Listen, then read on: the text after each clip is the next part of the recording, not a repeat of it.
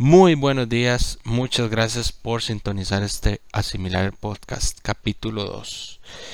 Eh, hoy me hago una pregunta al respecto de lo que veníamos hablando en el capítulo 1 el caso Cuchinilla. Y hoy me hago esta pregunta analizando un poco todas las noticias que, que han salido en los últimos días. Hoy estamos a primero de julio del 2021, no sé cuándo usted estará escuchando esta transmisión pero al día de hoy han salido muchísimas noticias nuevas relevantes sobre el caso Cochinilla, de todas las cuales yo me hago una reflexión y queriendo aportar un, un aspecto tal vez no, no comentado en todas las noticias o que es un aspecto no pues nuevo, una perspectiva tal vez eh, diferente de lo que normalmente se plantea en los medios de comunicación al respecto de este caso y es el análisis que, que al final yo hago.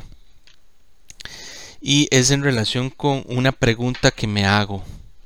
¿Es la corrupción o fue la corrupción en este caso un motor del desarrollo para el país? Cierro signo de pregunta. Eh, ¿Y por qué, por qué me hago esta pregunta? Bueno, por todos los, por la mayoría de costarricenses eh, que se informan es conocido la, la dificultad que existe para el desarrollo de infraestructura vial en nuestro país. Es conocido eh, que Costa Rica no se caracteriza por ser un país en donde el desarrollo o la obra pública sea el desarrollo, cuando hablo de desarrollo me refiero principalmente desarrollo de infraestructura. Eh, la obra pública sea fácil de, implementar, de diseñar, de formular, finalmente ejecutar y de operar en nuestro país. Eh, es conocido proyectos que han durado decenas de años en, desde su concepción hasta su entrega final llámese el caso Ruta 27, llámese, el caso San Ramón San Carlos, etcétera. Eh, y también el gran rezago que hay en infraestructura en nuestro país es conocido. La gente que, ha viajado a países del cercanos a, a Costa Rica, inclusive en Centroamérica, muchas veces nos comenta es, es, normal escuchar el comentario de que las carreteras son mucho mejores en otros países que en, que en Costa Rica. En esto hay un rezago súper importante y súper evidente. Y en los últimos años se ha venido construyendo obras que se venían prometiendo desde antes y que realmente eh, venían a paliar un poquito esta necesidad de infraestructura que tiene el país. Como lo es bueno, ahorita la, que está es la circunvalación norte, pero lo que se construyó fue tal vez, eh, fue también la rotonda de Paso Ancho, la rotonda de los pasos a desnivel en Paso Ancho, paso a desnivel en rotonda Garantías Sociales, la Valencia, en, allá en la Bruca, eh, puente, famoso puente La Platina, el puente sobre el río Virilla, y así alguna serie de otros proyectos como Vuelta Cooper, Chilamate, San Carlos y, en sitios tal vez lejanos al área metropolitana también ha venido, se han venido construyendo diferentes obras eh, para sustituir los famosos puentes Baileys que están en muchos, en muchos lugares del país. Y entonces yo lo que me preguntaba es, estas obras realmente se pudieron ejecutar por la corrupción existente. O sea, fue la motivación de estas personas que ejecutaron proyectos desde, las, desde, los, em, los funcionarios públicos hasta las empresas constructoras, fue la corrupción y el poder meter manos sobre dineros públicos lo que motivó este desarrollo y este crecimiento. Y por eso ahí es donde yo digo, la corrupción fue el motor de este, de este desarrollo. Bueno, pareciera que así es. Pareciera que así es. Eh, es lamentable realmente que, que esto sea lo que mueva la burocracia y el entramado estatal, el complicado entramado estatal eh, de licitaciones, de requisitos de ejecución, de formulación de un montón de temas que tienen que ver con estas obras, realmente la motivación fue eh, la corruptela, el poder meter mano en, en, dineros que no son propios. Y, me hacía esta pregunta comentándolo con, con mi esposa que me decía, realmente eh, estar metido en ese, en esos, en esas tramas de corrupción es mucho trabajo, es complicado. Entonces tiene que estar pendiente no solo del trabajo eh, normal y corriente que se hace, ya sea desde, desde la parte pública o desde la parte privada, que bueno, al final en estos casos se vienen a convertir en un, en un mix, ¿verdad? Se, se, la, la línea que, que divide lo público y lo privado en este tipo de casos realmente es muy delgada y se vienen a, entremezclar y, eso es parte, parte del problema. Pero realmente el trabajo, lo que venía comentando es el trabajo que tienen que hacer estas personas para no solo hacer su día a día, las labores que normalmente tendrían que hacer, sino viene un trabajo adicional que es el montar y ejecutar una serie de actividades tendientes a poder robarse el dinero y hacer esquemas eh, tramposos para los objetivos que ellos persiguen finalmente. Entonces, eh, realmente la motivación de estas personas, muy demasiadamente equivocada, me disculpan ahí la palabra inventada, pero realmente es eh, o sea, viene, viene a ser esta, esta motivación de corrupción algo que mueve a las personas. Que los motiva, que los, que los inyecta. O sea, es, es levantarse, ¿verdad? Imagínese, usted, imagínese usted su trabajo, levantarse y decir, hoy, hoy voy a robar plata. Hoy me voy a ganar el arroz y los frijoles y un poquito más que no me correspondería normalmente. Eso motiva a estas personas. Qué, qué, qué triste, qué, qué lamentable, qué, qué despreciable que en nuestro país realmente lo que mueva a la gente y lo que mueva a la burocracia y lo que mueva al aparato estatal junto con el privado sea la corruptela, sea el robar, sea el, el, el hacer daño a las personas, a, todo el país, a toda la nación. Yo me pregunto si estas personas cuando están en esas actividades de robo de chorizo, piensan en el daño que están haciendo. Yo, yo creo que yo creo que no, ¿verdad? Si no, no podrían dormir tranquilamente como muy probablemente lo hacen. Creo que hay que tener una concha muy dura para, para estar metido en eso. Pero sí, realmente lo que, lo que me... El análisis finalmente que hago es de lo difícil que es hacer obra en Costa Rica. De lo históricamente conocido que es el fracaso de un montón de gobiernos y de un montón de, de instituciones para producir proyectos de infraestructura, como estos sí se pudieron ejecutar, se pudieron hacer. enumeré ya algunos y ahí están los proyectos. los proyectos al final se convierten, se convierten en el medio para el fin. El medio es el proyecto y el fin es robarse la harina.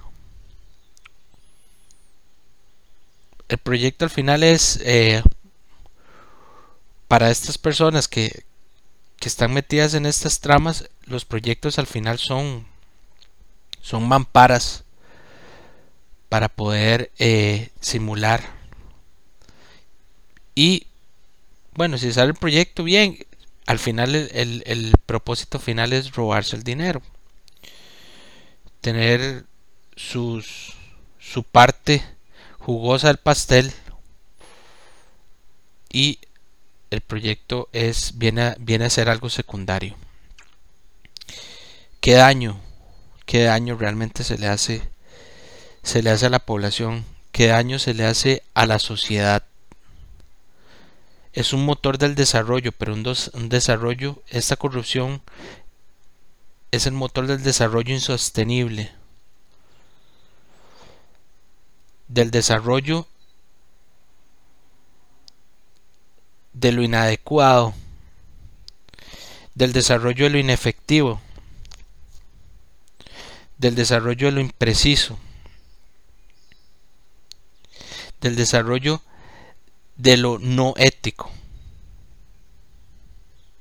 Un desarrollo que enseña que aquel que roba es aquel que es el más gato, el más astuto, el más inteligente, el más negociante. Eso es un desarrollo insostenible. El que se roba hoy para dejar a las generaciones futuras sin oportunidades, sin sueños, sin deseos, sin ganas de hacer las cosas. Así que me pregunto y le pregunto a usted, ¿es la corrupción el motor del desarrollo en Costa Rica.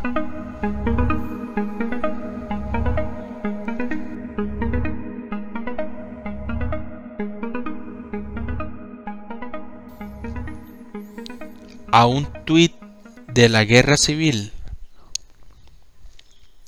Estaba viendo un documental en estos días en estos días recientes sobre el crecimiento de grupos radicalizados en Estados Unidos a favor de del supremacismo blanco y de del nacionalismo inclusive del nacionalsocialismo. Y cómo se fueron orquestando una serie de grupos poniéndose de acuerdo con ideas eh, radicales, afines, para ir gestando movimientos populares complicados, complicados a nivel de violencia y a nivel de, de las propuestas que tienen para conseguir sus resultados o para conseguir los, los objetivos que ellos persiguen. Eh, desde hace desde hace ya algunos años desde que el presidente Donald Trump en Estados Unidos tomara el cargo se empezaron a gestar grupos en, en redes sociales a favor de de la supremacía blanca y a favor de de ideas conservadoras y nacionalistas bastante fuertes y estos grupos empezaron a asociarse utilizando principalmente las redes sociales con gente que tiene estas ideas afines. Eh, al final, ¿en qué, ¿en qué deparó todo esto? Bueno, el ataque al Capitolio el 6 de enero del 2021 fue un, como la gota que derramó el vaso, en donde vino a ser un hervidero social y, un, resultado de una crónica de una muerte anunciada. Era interesante en este, en este documental que les comento es de PBS, está en YouTube, lo pueden encontrar eh, en YouTube por ahí. Ellos comentan que bueno, justamente es este este suceso del 6 de enero no se gestó en pocos días, sino que es el resultado final de una serie de, de eventos que se han venido dando en las redes sociales y de movimientos que han venido a ser fortalecidos o que vinieron a ser fortalecidos por la por la figura de, de Donald Trump como defensor de ideas de ultraderecha. Eh, al final, bueno, no, no voy a debatir sobre estas ideas de ultraderecha. Realmente yo en este respecto creo que hay ideas radicales tanto de derecha como de izquierda. La radicalización de cualquier idea o pensamiento llevada a la práctica a través de la violencia me parece que es que es digna de repudio y que es una forma inadecuada de, gestar cambios sociales. Eh, y me refiero a violencia cuando se está utilizando sobre principalmente eh, medios armados, como es el caso de estos grupos de estos grupos de, de supremacía blanca en los Estados Unidos. Entonces, bueno, surgen una serie de grupos, hay unos se llaman los Boogaloo Boys, otros se llaman los Proud Boys, eh, así otros, ¿verdad? Ahí mencionan el, el, nombre de otros que al final comparten, como ya les comenté, ideas, ideas similares. Pero lejos de, de meterme más en este análisis, lo que quiero es hacer el enfoque del tema de redes sociales y cómo, cómo ahora a través de estos medios es que se puede sembrar semillas que crecen de manera viral, son como gérmenes germen en el buen y en el mal sentido en el raciocinio y en la, en, la forma de pensar de, de, los individuos que consumen estas redes sociales. Muchos de ellos eran de, los, de las personas involucradas en estos grupos, eran, eh, son veteranos de guerra, o eran, porque en muchos de estos casos se han, se han, se han disuelto después de la después de la del cambio de poder en Estados Unidos de Donald Trump a Biden. Eran veteranos de guerra que, bueno, después de, de haber terminado su labor o su servicio, se quedaron como en el aire con ciertas ideas que encontraron cabida en este mundillo de las redes sociales. Pero ojo ahí, no se quedó estas, estas necesidades o estos pensamientos o estas ideas revolucionarias para ellos no se quedaron en un simple reclamo desde el teclado o desde, desde el punteo de un teléfono, sino que fueron más allá, en muchas ocasiones se organizaron, inclusive han habido eh, asesinatos en marchas y tal, cuando vieron a estas marchas en, eh, la, la marcha del Black Lives Matter en contra del, racismo en Estados Unidos hubo grupos contra protesta y han habido asesinatos y demás. Eh, inclusive se, se planteó o se estuvo por ahí la idea de un de una cercanía de guerra civil en los Estados Unidos por grupos a favor y en contra de ideas radicales. Eh, y lo que me hace a mí pensar y hacer este análisis es el poder que tienen las redes sociales. Este señor Donald Trump movía a través de Twitter a todas estas gentes mandando mensajes directos y algunos entre líneas de ideas radicalizadas en algunos casos, no siempre, no siempre, pero sí eh, ideas tendientes al a la violencia y demás. Como este proceso evolutivo de las redes sociales ha llevado a, a cambios a cambios fuertes en nuestra sociedad eh, y por eso me hacía esa pregunta a un tuit de una guerra civil. Bueno si este señor Donald Trump se hubiera decidido por hacer una guerra civil en, Estados Unidos él lo hubiera logrado con un tuit. Este señor hace un tuit llamando a sus simpatizantes y a los diferentes grupos armados que ya habían, casi milicias,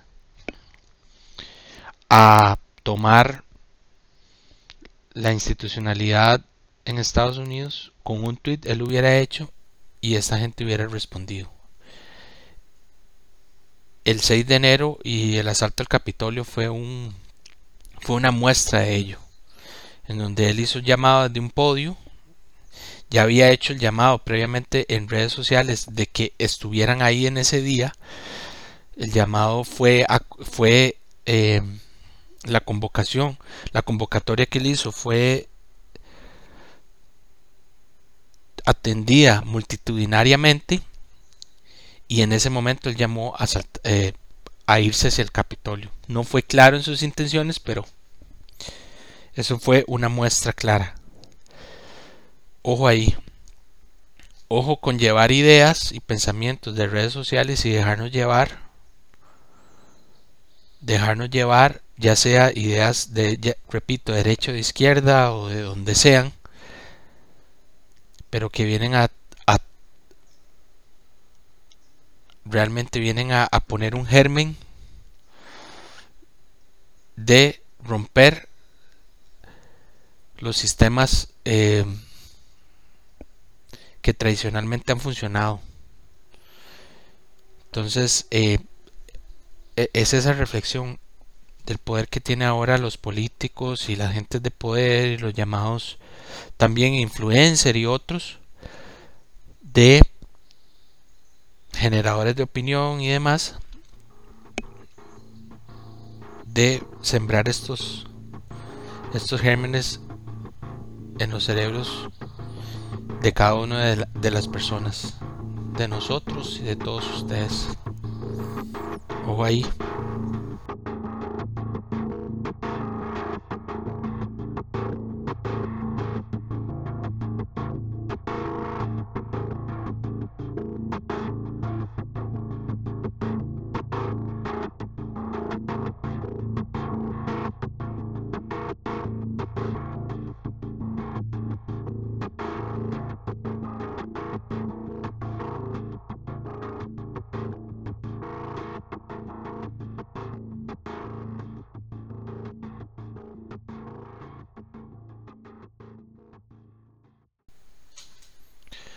Hay una frase que se ha estado mencionando que yo no había escuchado, en mi vida la había escuchado.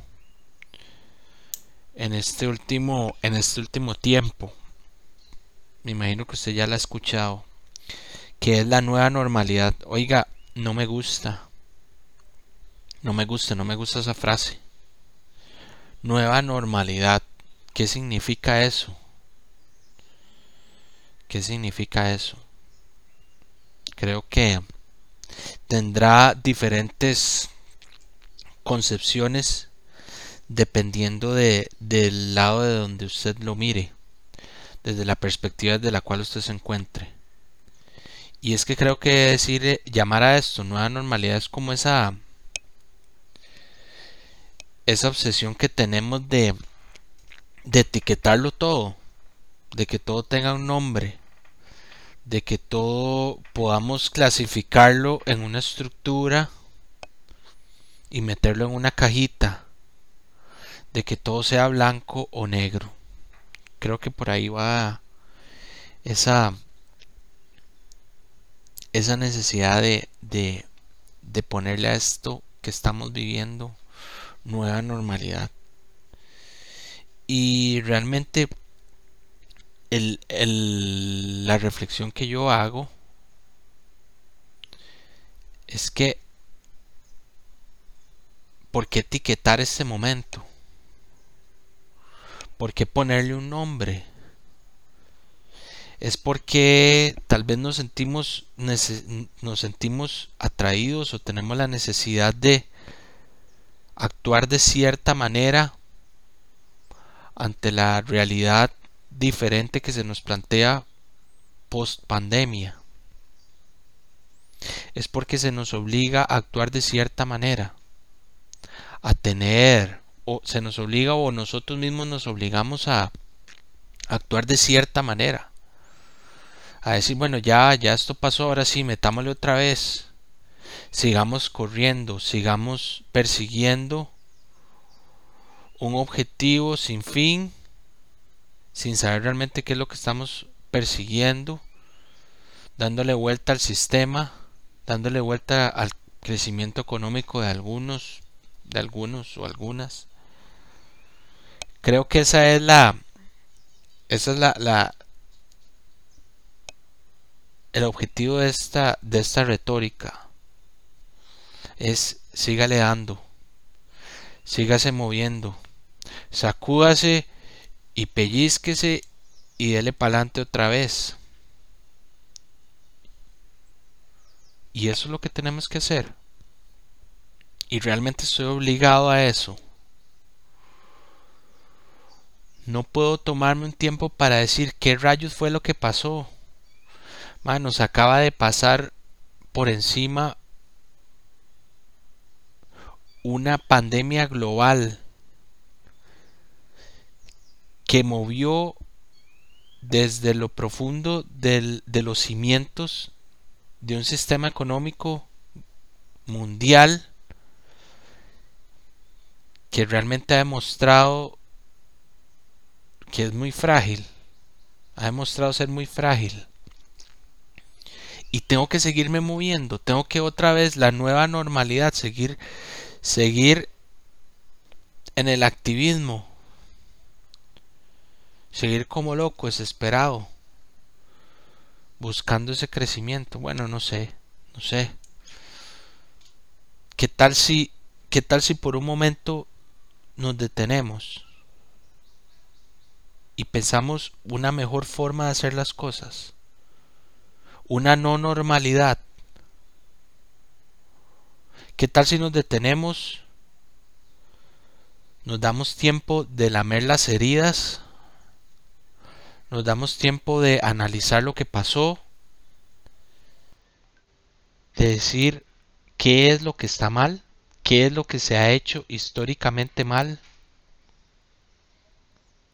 cómo podemos cambiar, cómo podemos mejorar. Yo no quiero una nueva normalidad. ¿Y qué es la normalidad? Es el corre-corre del día a día es seguir dando vueltas en una carrera a la rata. Yo no quiero esa normalidad. Entonces yo, me pensaba que quería, que qué bueno sería tal vez detenerse un momento. Que qué bueno sería darnos espacio para para hacer lloro también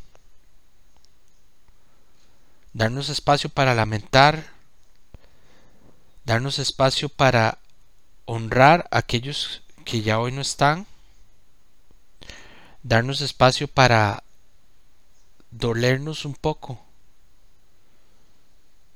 y meditar sobre la forma en, las que, en, en la que las cosas se vienen haciendo. Yo no quiero seguir corriendo. Yo no quiero montarme otra vez en esa carrera en esa ruleta interminable.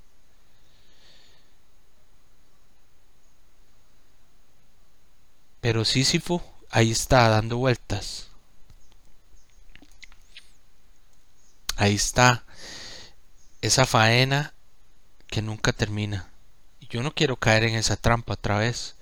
Más después de lo que pasamos, después de lo que el mundo ha atravesado, después del dolor, después de la lucha, después del después de de las cargas emocionales, psicológicas, físicas, mortales que se han dejado. Simplemente borrón y cuenta nueva, nueva normalidad. No lo sé, Rick, parece falso. Creo que creo que yo sí quiero darme un, tiempo para pensar en lo que pasó. Yo sí quiero detenerme un momento.